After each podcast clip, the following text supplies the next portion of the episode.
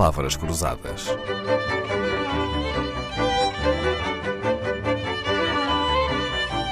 Porque quase tudo é uma questão de semântica.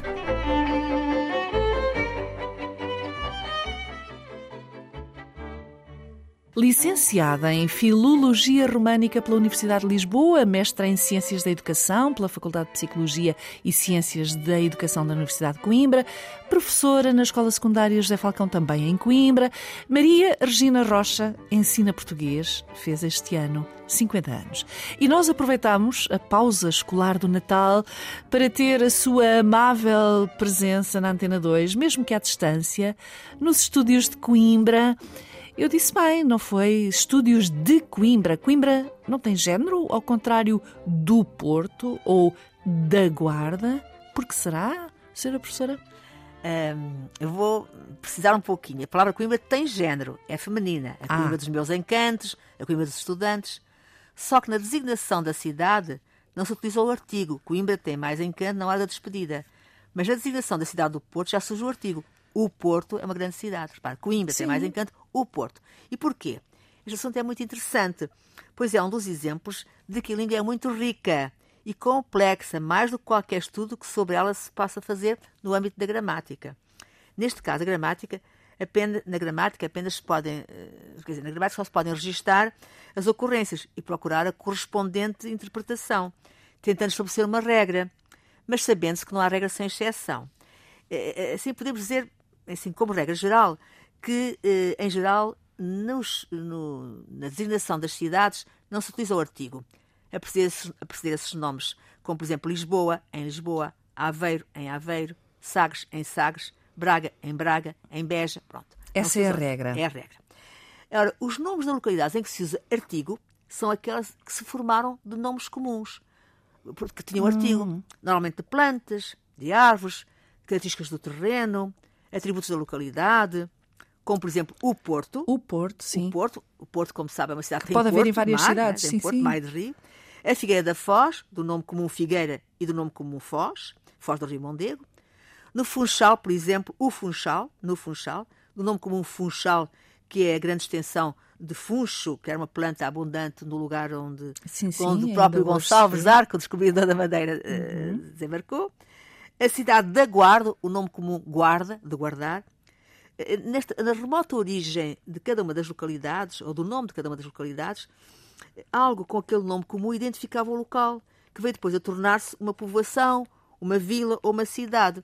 Havia naquele local um porto, havia uma figueira especial, havia a foz de um rio, havia muito funcho, era a localidade fronteiriça de guarda do território português. Portanto, há Muito sempre bem. uma lógica. é? Lição aprendida. Então, a regra não tem artigo quando o nome das cidades se tem origem num substantivo, no nome comum, pode, pode então passar a ter o artigo. Então, mas neste caso, deveríamos dizer que vamos às chaves trás dos montes? bem, bem, bem observado, essa está boa.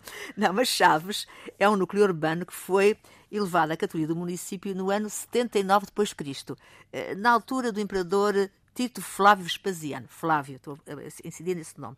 Recebeu nessa altura eh, Chaves a designação de Aquae eh, Flaviae, em nome do imperador. Águas de, Ah, Flávio.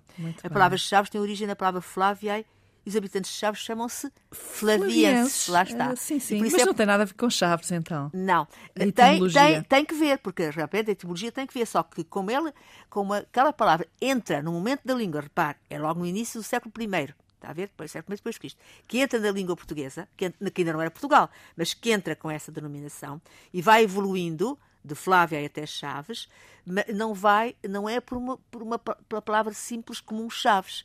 Portanto, é e daí esse nome próprio com que a cidade é honrada eh, eh, vai precisamente permanecer fiel ao, eh, À sua etimologia. à sua etimologia não e é? ao facto de não ter artigo, porque é um nome que não tem, que não tem artigo. Certo. Sra. Professora, outra dúvida então.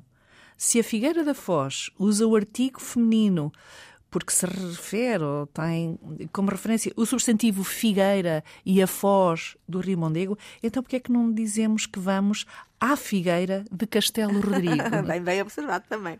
Mas como terá reparado, eu referi que, este- que a regra geral é da ausência do artigo. Mas efetivamente existem alguns nomes de localidades formados de nomes comuns que seguem a regra geral, ou seja, a da omissão do artigo. De que é exemplo precisamente Figueiredo Castelo Rodrigo. Mas atenção, uhum. que Castelo Rodrigo até tem a palavra Rodrigo, que foge e, portanto, que não entra na regra.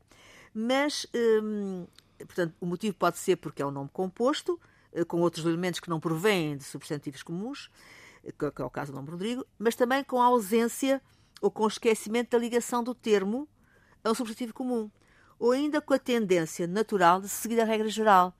O que eu quero dizer é o seguinte: aqueles topónimos que se usam com o artigo provieram de substantivos comuns. Ponto.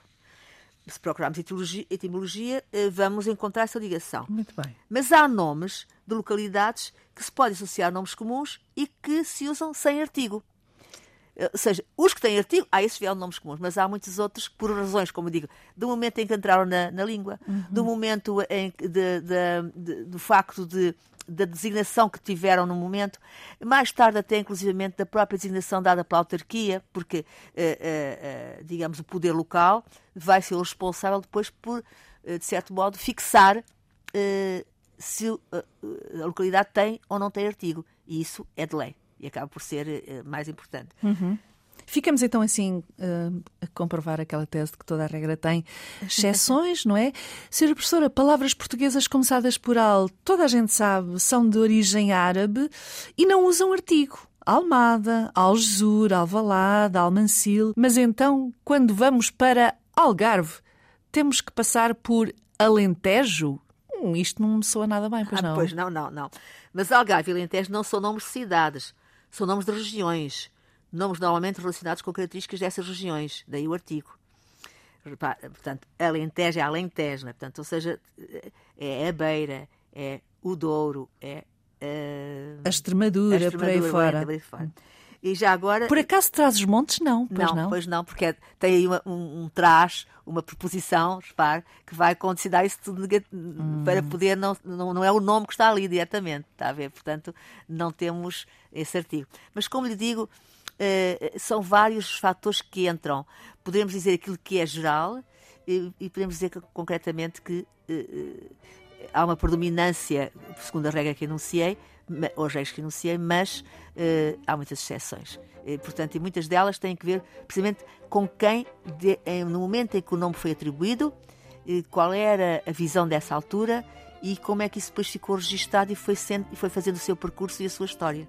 Professora Maria Regina Rocha poderia andar a passear por todas estas localidades ou outras, mas prefere continuar a ensinar português, o que já faz há mais de 50 anos, com dedicação, alegria e prazer. Temos o raro privilégio de a poder ouvir esta semana e voltamos amanhã.